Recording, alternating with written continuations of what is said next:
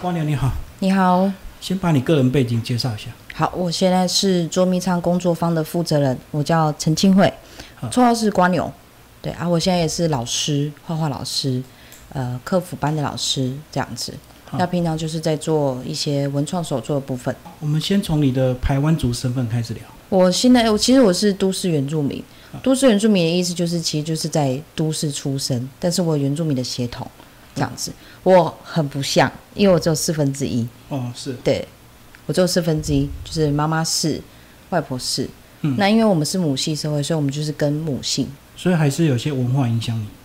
会很多，其实蛮多的。嗯，但是是在后面开始进入到工作跟摆摊的时候，我才发现说，原来我知道自己的文化是这么的少。以前喜欢这个标签吗？都市原住民这个标签？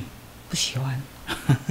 会刻意隐藏吗？会在国中的时候就是有这样的经验，所以会觉得说很很不很不舒服。对啊，也有真的被实际就是去。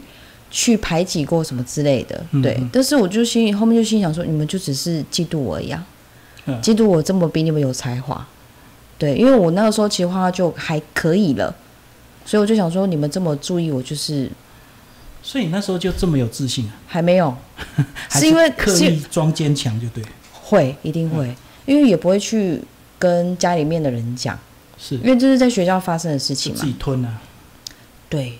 而且我身边真的有很多很好的朋友，他们不会因为你的呃外表、你的血统，然后去做什么事情。就除了一些比较无聊的人，但是他那个感觉其实是真的是不是很好。你那时候是长相被看出来吗？还是你自己就很我很大方的讲，就承认这样？对，哦，很大方，所以后面才有那些奇奇怪怪的事情发生。对，嗯，就是上国中之后。然后因为国中那个时候，其实我们班的原住民就只有两个，就是我跟另外一个男生，对。然后我们刚好是同一村的，是对同一村的。然后就发现说，哎，啊你怎么都没有回山上？嗯，啊你怎么都没有回来？什么什么之类的，对。然后我才知道说，哦，我就讲啊，然后就开始教大家讲母语啊，会的母语，对，就是讲一些什么谢谢啊，然后一些其他的东西这样子。然后我们就问你一些比较不好听的话怎么念，这样。脏话就对，对脏话，对。其实我外婆那边有一个公寮，就是在三河那边。那其实我们都会回去。其实多多少少就是从那个时候就开始，就是接触比较山上的一些文化跟事情，然后跟老人家，还有老人家给你的东西真的会很多。是，除了智慧之外，跟你在外面生活的部分，你要怎么样去解释你这种看不懂的状况？嗯，对。所以那时候就变得比较乐观。哦，对。可是你那时候有不舒服的这个经验，你回到学校会刻意伪装起来吗？不让大家知道你的身份？不会，我会装可怜。你的生存之道？哎，应该是说你们都这样子做了，我我我难过的不是我被我被受到伤害，我难过的是我的东西被弄脏了。嗯，好，然后我的东西就是你们丢到地上，然后我要再拿起来，它就脏掉了。我喜欢干干净净的，就被你们弄脏了。他们没有真的就是。对我有身体上面的伤害，就是一些就是侮辱你的语言，然后就动作，然后语言，然后讲一些就是会让你就是会让你生气那种话。其实那个时候还好，其他就是要激怒你嘛，对，看看你的反应，对，嗯，我就很冷淡啊。后来就不想理你了吧？因为发现不能激怒你，他就不干了。对，但是很尴尬的是，我们都是坐在同一个地方，就是左边跟右边，嗯，是，就左右。我就发现我们这三年好像太有缘了。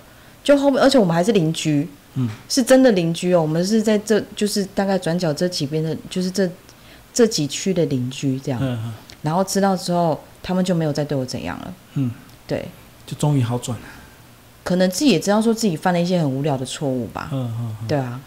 那你学生时代会念书吗？能念吗？不喜欢。嗯。因为家里很开放，他只要觉得说你有能力可以把你自己的事情做好就好。嗯，对，所以很自然，你就可以不用念。是的。好，那后来进入职场，先从摆摊开始吗？没有哎，我是先从餐饮业。嗯，对，其实那个时候是去学怎么样跟人家沟通跟看眼色。嗯，其实那个是进入职场，我觉得蛮重要的一个部分。你不会看眼色，你做你做的多好，人家都觉得你是白目啊。是啊。对啊，所以那个时候，其实在进入职场的时候，最快进入职场的方式就是去大公司，然后又是那种可以接触客人的，因为你这样子，你可以看得到每个人，哎，跟你不同的那个反应，对，对，那个时候就学了很久，然后是后面，呃，有一个老板，他知道我会画画，他就开了一间店，让我去画衣服。嗯，我从那个时候才开始真的去做我自己喜欢的东西，手绘。对，你画画是自学吗？自学。应该是说，我从幼稚园开始是自学，嗯然后我就开始就跟妈妈讲说，我可不可以去上画画课？所以那个时候就从呃国中就开始一直上上到高中，这补习班的画画课。有点像是那种家庭的那种。哦，然后就是小朋友可能客服哎，就是那种小朋友下课，然后大家一起去画画那样子，客服兼对才艺教室，对对对，对，嗯，然后就这样子一直画，然后后面就是真的想要考专职的，就是专业学校，对，大学嘛，嗯。所以那个时候就是有真的去美术班，就是真的补习。补习，对，嗯就是补了大概也两三年，那后来后面没有考上。啊？为什么？学分。哦，就是学科太差。学科整个就是对，因为那个时候其实印象很深刻，是我差两分，这差两分就差了几千个人了，嗯，对，所以后面我就变成是抽榜单，然后进去学校去招考，有人要考就是招考美术班的，我就去考，我都考上了，因为只有考画画而已，嗯，对。但是因为发现说哦，好贵，真的好贵，吓到，因为美术班除了学费，你还有学杂费，很多材料费啊，对，嗯。花太多钱。所以就没念。我就站，我就晚读一年，我就是、嗯。那一年，我就是直接疯狂的去工作，早上早餐店，中午火锅店，下午画画，晚上在火锅店，就为了存钱。对，嗯，存到了。所以那大学四年我没有付过任何一毛钱，就是都没有付到钱，就是我用我那个时候一年的薪水去存的。对一年可以赚四年的开销。就因为那个大学有那个啊原民补助啊，嗯，所以我们的有原民补助。对减免很多，所以我就发现哎、诶很够哎、所以就把其他剩下我再去赚钱的工作的薪水拿去买我们的材料费。所以画画就是你真正的兴趣。哦，很喜欢。可是你毕业为什么会花十年待在餐饮业？那不是很虚度光阴吗？哦，应该是说十年是在我从国中到大学这几年，这个十年的期间，对对对，哦，有在做在，打工。对，，一直在打工，一直在工作。嗯然后一直到大学的时候，因为成绩还不错，就被老师呃派去当那个，比如说就是小的工读生，嗯，对小老师，小老师，对，然后就开始知道，就开始接触更多更专业的东西。嗯，其实有点像是，因为我们的学校还蛮特别的，什么都学，但是就是让你最后你自己在出社会的时候，看你自己选哪一个去做专精的事情事业这样子。所以你四年都没有分组吗？没有诶、嗯，我们都是在同一个组别里面这样子。有特别好的同学吗？有，他现在还跟我一起，创业，对，而且我们从第一天哦，我们第一天我们两个最早到学校，我们第一天坐在一起，我们就对看，男生一个男生，我们就说我们我们会好很久，就好到现在。八年了。一个男生看对眼，然后就变好朋友。啊他他他喜欢男生，哎、哦，对，然后我们就是很好，我们就是会一起激励对方，因为我们两个都很喜欢画画。然后我们那个时候还有开了自己创了一间那个 SC 插画设计，嗯，对，专门在帮人家接画画的，就是画画啊什么之类的。你们会那么好，是不是他也常常受伤？不会，他是极度乐观的人，真的、哦，对，他会用一些很幽默的方式去跟你讲说，这个人就是多白目，你不用多 care 他。哦，就不用 care 别人。对，嗯，所以那时候我们其实比较常在一起的时间是非常的专注在画画、跟创上作、嗯跟未来你想要做什么，我们投很多的想法给对方，然后有很多的回应，所以我们就一直一起，这大学这四年就是一起在成长，对嗯嗯嗯，一起赚那个奖学金，这样。好，那到摆摊了吗？摆摊也是在大学，嗯嗯，对，那个时候开始出去摆摊的时候，生意很好，所以就让我们有一点就是就是膨胀了，自我膨胀。对，自我膨胀，而且是非常膨胀。因为那个时候觉得说，哎，我自己的东西出来有那么多人喜欢，那我就按照这样的方式下去做。后面才发现说，哦，原来不是这样子。嗯，对，因为你会发现说，价钱性价比那种东西，你跟你完全没办法跟那些已经在地的插画家去做比较。对对他们插画家一张可能卖五十块，然后我们也是一张卖五十，那他们会去买有名的插画家，还是买我们这个默默无名的？一定是买有名的插画家。嗯所以后面我们就一直在修改，才发现说，哦，因为我们投入的资金跟我们想的事情都太简单，我们没有往远的地方看。嗯，所以那个时候在摆摊的时候，有一段时间我们是，呃，有收回来，收回收回一点，就是时间呢、收回一点时间，才真的准备好，才真的去摆摊。对等于你们一开始是过度的轻忽，就是单纯的把画作变成钱回来，就很高兴，对对却对对忽略了你们更长远的规划。对，而且那时候也发现说，哦，我们就是为了画而画。嗯，为了创作换钱啊，对，就是哦，大家喜欢狗狗，我们就一直画狗狗，拼命画狗。对，就拼命画狗。后来发现说，哎，我们根本就不喜欢狗啊，嗯，可能是我们不喜欢这个东西，对，但是我们却要为了你们一直去画这些东西，嗯，对。后来收回来调整多久？我们大三出去摆的，大四毕业一年多，是对毕业再重新开始。对，就那时候更加确定自己是怎么样的状况。然后再加上就是老师其实也给了很多的建议跟方向，他们是跟我们讲说，你们先把自己的能力再提升，再去摆摊这样子，对，不然的话你们出去人家考你，你会画吗？突然的，对，那你就自己接不了，因为我们这种创作者出去就是要接案，嗯，对，那客人给你的东西可能都会不一样，你接受到的呃方向也会不同。变成是说你要有更强大的基础，才能够去接受，就是外界给你的一些挑战，这样子。就是要论述能力。嗯，哦，很需要。因为客人会问为什么这样画，为什么？我想要什么？你要去很思考，清楚的表达。对，你要去猜，猜不到你就会画错，因为有些客人不喜欢讲太多，嗯，你就画就对了，这样子。对，是，嗯。然后后来是同时又接触了，开始接触桌游。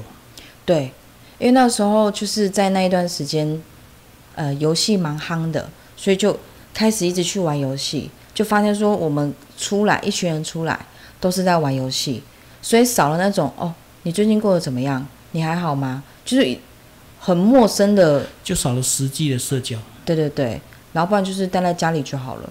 嗯然后之后是呃朋友有一次就是说我们去玩桌游，我以为桌游就是扑克牌而已嘛，跟什么麻将，那个也算是桌游啦，嗯对，在地桌游。然后我才发现说，原来桌游除了卡牌，还有一些就是骰子，就是一些策略型的东西，它让你完全就是开始动脑。嗯，为什么？为什么？为什么你赢了？为什么你会这样子讲啊？为什么你讲了你就可以拿到这个东西？你就要开始去推算。那其实桌游分很多种，对，有有益智型的啊，嗯然后创意的，对，还有反应的，对，那些东西全部都在桌游里面。所以那时候我就完全着迷，我就嗯毅然决然就想说，好，我就把高雄的工作辞掉，回回屏东开桌游店。嗯，对，想得很美好。真的想得很美好，但是因为那个美好让我撑到现在，应该是你个人很喜欢，可是毕竟它也是小众市场。太小众了。对，对，这是我觉得初心不变，你可以给别人的可以更多。嗯，对，因为当初你就是想要这样子做，你想要跟人家沟通，你想要跟人家接触，你才会开这间店的。对因为我想要接触更多人，这样子，所以我觉得我初心没有变，所以到现在我还可以就是慢慢的、慢慢的支撑下去，这样子。自动找到平衡。对，真的嗯就也是因为疫情的关系，真的太恐怖了。是，对，但是也因为好险之前就是有打了还不错的基础，嗯，对，变成是说后面很多人还是会来找你，然后就是以耳传耳这样子，就哎发现说哎你也会做这个啊，就大家就一起来，就一起来这样子，所以在那个过程，我觉得好像也是在疗愈你自己吧。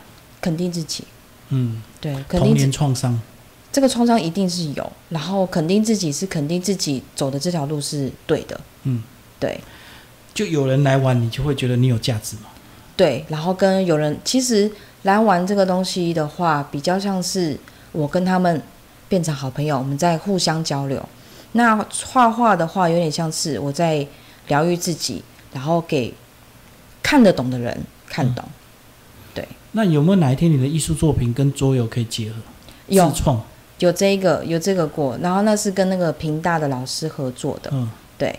他们就是学生毕业的毕业作品是要做桌游，但是因为他们都不太会画画，就来找你。对，然后刚好我又教桌游，对我会画画这样子，只是因为版权在他们，所以我这边什么都没有，很可惜。你等于是创作者啊，对那他们是设计者。对，其实那个过程很很很好，对，你会发现说哦，我跟年纪比我小的很多的呃大学生一起去交流，然后去听他们讲他们那个年纪所发生的事情，跟他们在学校所学到的专业，那为什么要做这个桌游的种类？是你就会觉得说，哦，你们怎么那么聪明？就是会很佩服他们，然后会觉得说自己怎么没有想过，我就会把它笔记记起来。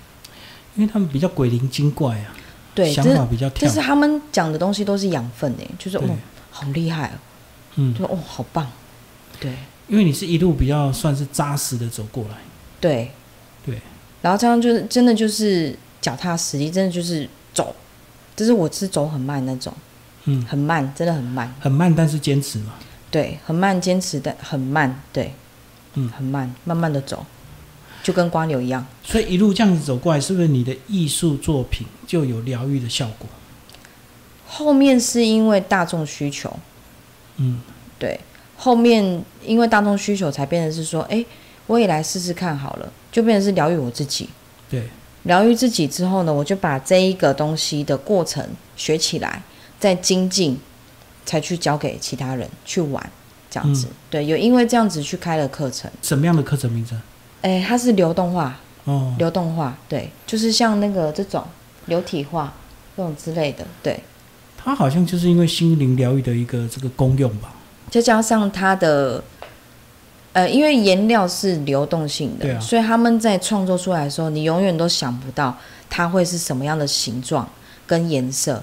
比如说你红色加多一点，但是它红色出来就变得比较少，你就是一个惊喜，哎，惊喜盒就，跟人生一样嘛，很很特别，流动。流动，嗯对，随波逐流，哪边比较多，那就往哪边去，这样子的概念。你大概到哪一年才开始重拾你对原住民的文化，把它变成你的创作的一部分？因为开始是有点排斥的。对，排斥是因为第一我很不像我，其实我比较对于就是童年创伤那个还好，我对于我进去部落很不像原住民这件事情，我比较在意，很在意。因为你明明就不是，可是就是。对，就是很尴尬，口音也不像，声音也不像。然后什么都不像，嗯所以进去的时候，你还要像游客一样，你还要穿着就是原住民的背心走进去，你还说哦，我是那一家的，嗯，对，就是一定要特别强调，反而这个东西会让我觉得更更不自在，因为明明就是在我的部落里面啊，怎么会很像我是观光客？嗯嗯对，所以那感觉会让我更不舒服。后面是因为接触了更多的原住民，摆摊的时候啊，啊，对，然后课程的关系，对，这样我才慢慢去了解说，哦，原来我自己的文化是这么的美，很漂亮。嗯，对，很多人都说你比较喜欢看山还是看海，我说一定是山，嗯嗯，不一样的感觉。对、嗯你走进山林，你就会觉得说这个地方都是你的大自然，对很漂亮。所以有自信之后，就朝那个方向更加深入，就会了想要了解更多，对不对？对，而且才发现说其实是我自己想太多，嗯因为他们也不会笑你啊，因为你就是原住民啊，对啊，你只是长得不像又没关系，你不会讲母语也没关系，我们教你就好。嗯，大家都是这样子，很很和平，嗯好和平相处。然后你才发现说，哦，问你，你可以回答。我都是去问部落的老人家比较多，他们知道的比较多。嗯，对啊，就是你印象一直留在你童年的那些，可是时时代一直在进步，大家对这个也越来越能接受。接受度变得很高，反而会觉得说，我想我想认识你，因为嗯，你是原住民，对你一定怎么样怎么样，你一定很有趣，好类似那种。对，我们来讲你的工作坊，好吧？为什么取这个名字？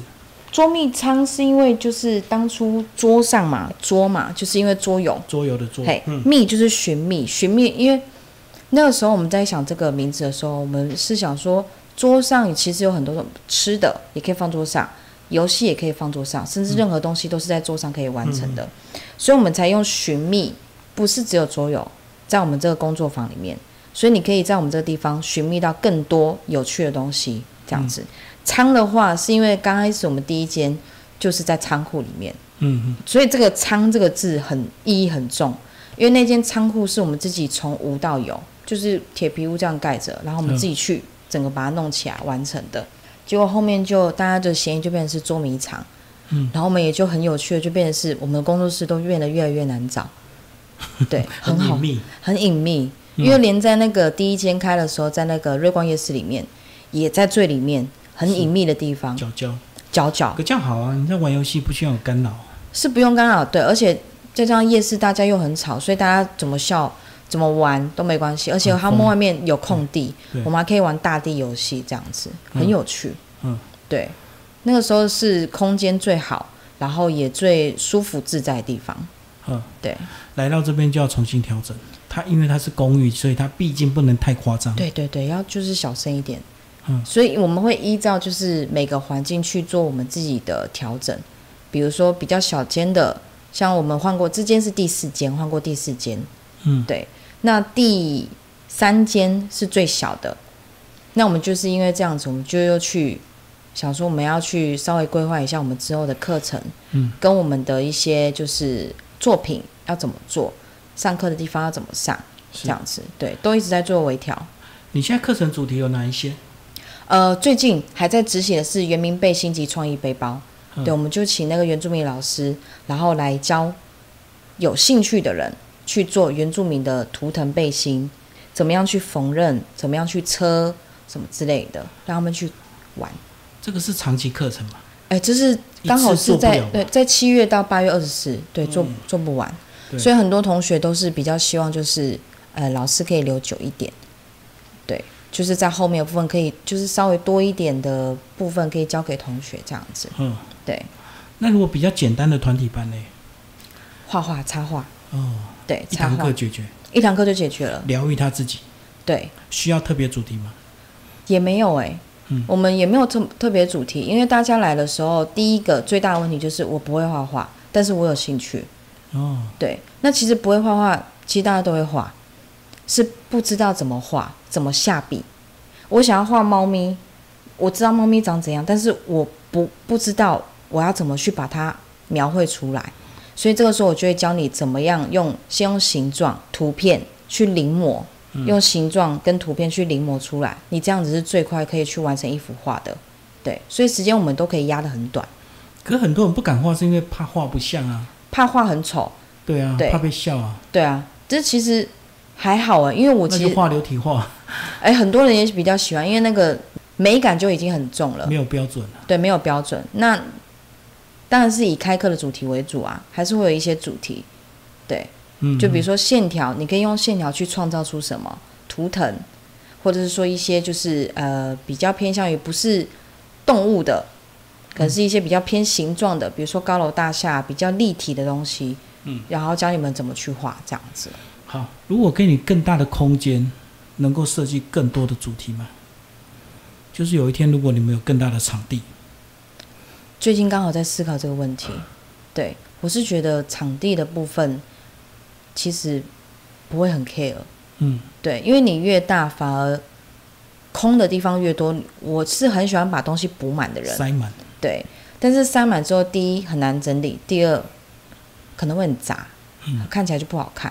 所以空间越大，其实是有想过，可能可以创作更大的画，嗯。或者说直接开一个画展，直接在那边给人家看这样子。对，但是想想好像小空间也有小空间的美感，嗯，对，不用到太复杂，就是留白也是一种美。你不会去想申请公部门的一些文创空间吗？我都我都我都申请过、欸，都被打枪了。都被打枪，因为我们太诚实了。因为像你们不会画大饼，就是很诚实啊，嗯很诚实去讲。呃，屏东的公部门都已经去申请过了，都跑过，都跑过，而且真的都去提案过。他们就跟我们讲说，你们太诚实了，你们没有想要再创作一些吃的或者是什么东西，让你们去辅助你们的经济这样子。嗯，对我们就只能说就是没有，所以他们就觉得很可惜。然后我们想说，那就之后再联络看看。对啊，过几年再说。我们在观察，在观察。对对对，或许有一天人家反过来请你们去进驻。有，就是有，真的有一间有，只是那一个地方我们觉得，因为是在二三楼，我们想说好像不太适合。我们因为我们还要摆摊嘛，不能够上下这样子搬动，扛上扛下很累，对，比较麻烦一点，所以我们就拒绝了。一路看你这样子，从早期的这个美术学习，一直到现在的创业，你觉得有符合你本来对人生的预期吗？或者是符合你家人对你的预期吗？因为一般人应该很难知道你到底在干嘛，对不对？对，对，连我也不太知道。应该是说，在这个创作过程中，我就是觉得说。前面真的是为了创作而开心，后面真的是为了就是要生活，对，就开始觉得说哦，好像需要有一点什么东西去当成我未来可能养老的一个部分这样子。嗯，要存钱就对。要存钱，对。虽然现在讲有点太慢了，但是我还我还很乐在其中，因为我这一个阶段我已经习惯有多少就是拿多少。有多少就是付多少这样子，我不会再贪图要多更多，对，因为我觉得太多那个东西就不是我的了。嗯，对，而且家人很支持，很支持我做这一块。他有给你时间吗？没有。几岁以前？没有，都没有，完全没有。放手去啊，去去去，你就去吧。对，就是他们会在旁边，就是跟我讲说，就是提醒，这个可能嗯不太好。但是我还是会去做，嗯，对我是比较强硬的。我想说，受伤也不会到不至于到我我我怎么样吧？对对。对对，就是目前就是吃不饱也饿不死的状态，嗯，对，就自得其乐，开心。但是我觉得每年点点滴滴自己都在成长。一定会一定要，所以我都会去看展览。我要知道说现在在亚洲的文创，我们可以用最低的价格去拿到相同的性价比的东西，这样子对，会比较有趣。对啊，你有在社群经营吗？有，FB、IG，个人品牌，个人品牌，嗯，对。你的标签是什么？Hashtag 吗？对，无脸化。没有脸的话，对，你的标签。无脸化，原名，对，原名无脸化，目前是主打的。为什么没有脸？呃，很多人会画脸，是因为呃，就是他们之前就是有讲过几个东西，就是有画脸孔的是过世的人。哦，你们的传说吗？还是你的文化？是是，我听到别人有这样子讲过，曾经听过。对，然后想说：“哎，不能画脸哦。”然后才发现说：“呃，而且不是那个韩国也还蛮流行这种无脸画的画风。”嗯，然后就心想说：“人家都是画穿搭，那我如果我们画原住民呢？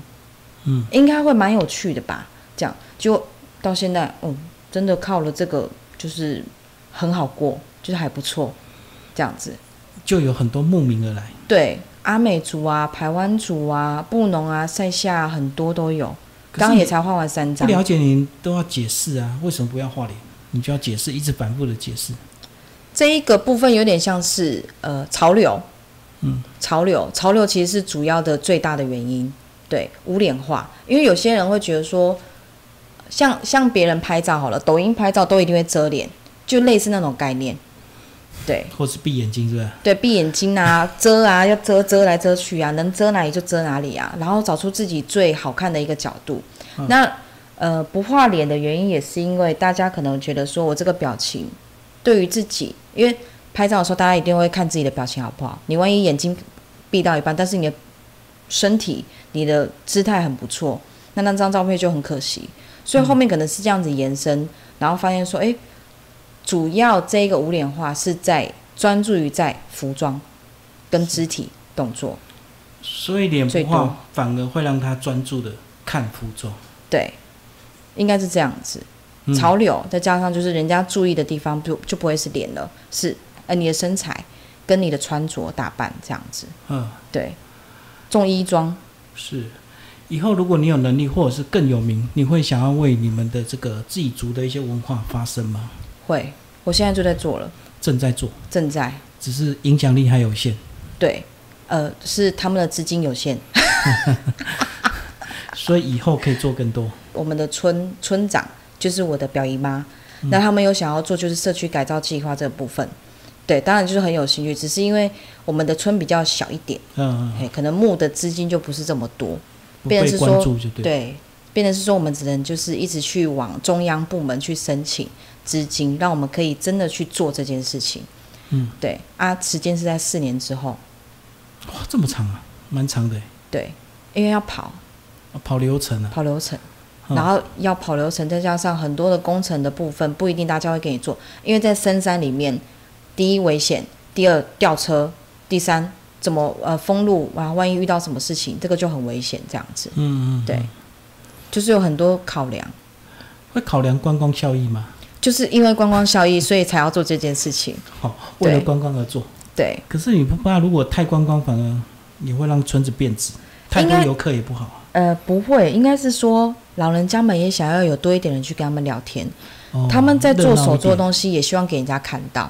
嗯，那人家去买的时候，也是他们一种荣誉感，这样子，再加上推广自己的文化，会让他们觉得更让生活当中会更好。谢谢瓜娘为我们介绍你的艺术梦。谢谢，谢谢，辛苦了。